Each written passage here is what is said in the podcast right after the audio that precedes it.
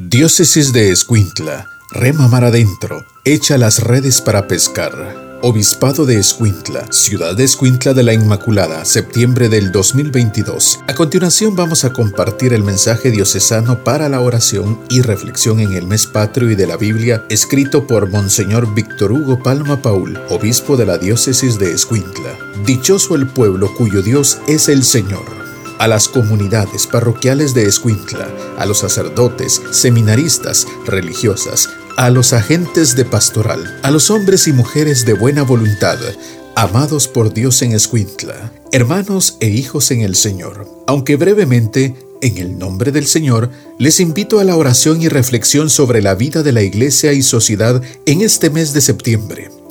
Agradecer por la patria siempre es un signo de humildad y reconocimiento por el don de estar llamados a construir constantemente con misericordia, con justicia y desde la fe y los valores ciudadanos la tierra escuintleca.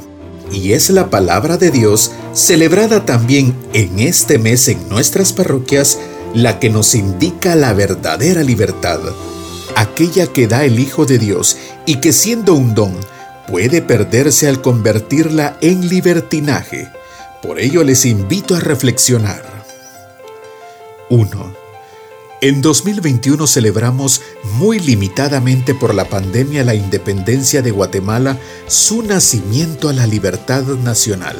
Pero dicho don de la libertad se refiere no solo a aquella emancipación política, sino que es un llamado a la libertad integral a no perder la libertad de los hijos de Dios recayendo en el pecado que esclaviza.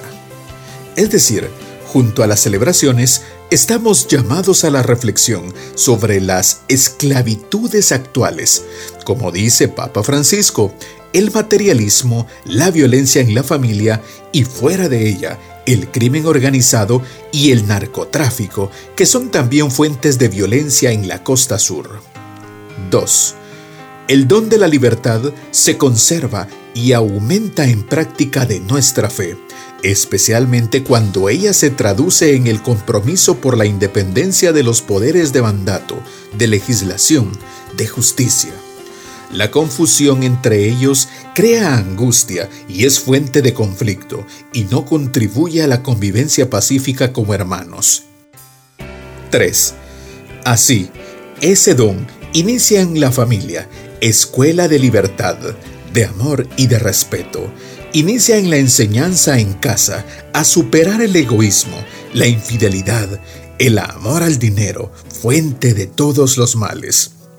Quienes se aprovechan del prójimo y denigran la vida humana, en el fondo surgen de familias desintegradas y que buscan en materialismo cotidiano, por mucho o poco que posean.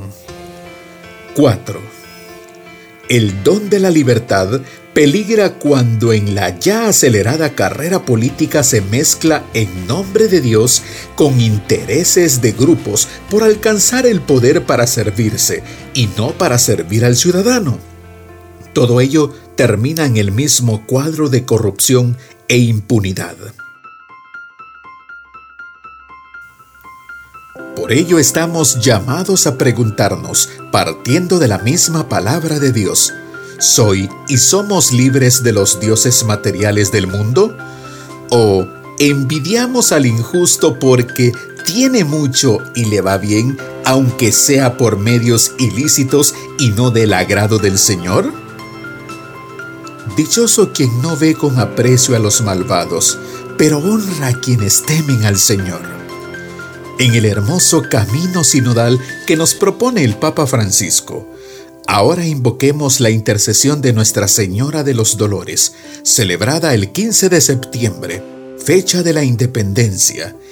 Ella es modelo de cercanía y de esperanza al no apartarse de la cruz de Cristo. Que logre para nosotros buenos y santos sacerdotes y padres de familia, buenos y justos empresarios y trabajadores, buenos y justos hombres y mujeres que no se busquen a sí mismos, sino estén dispuestos a dar su vida, como reza el himno nacional, por una Guatemala distinta, construida en la fraternidad y el perdón, en el culto al verdadero Dios y respeto y cercanía a los más pobres de nuestros hermanos. Fraternalmente en nuestro Señor y su Santa Madre. Firma Víctor Hugo Palma Paul, Obispo de Escuintla, Diócesis de Escuintla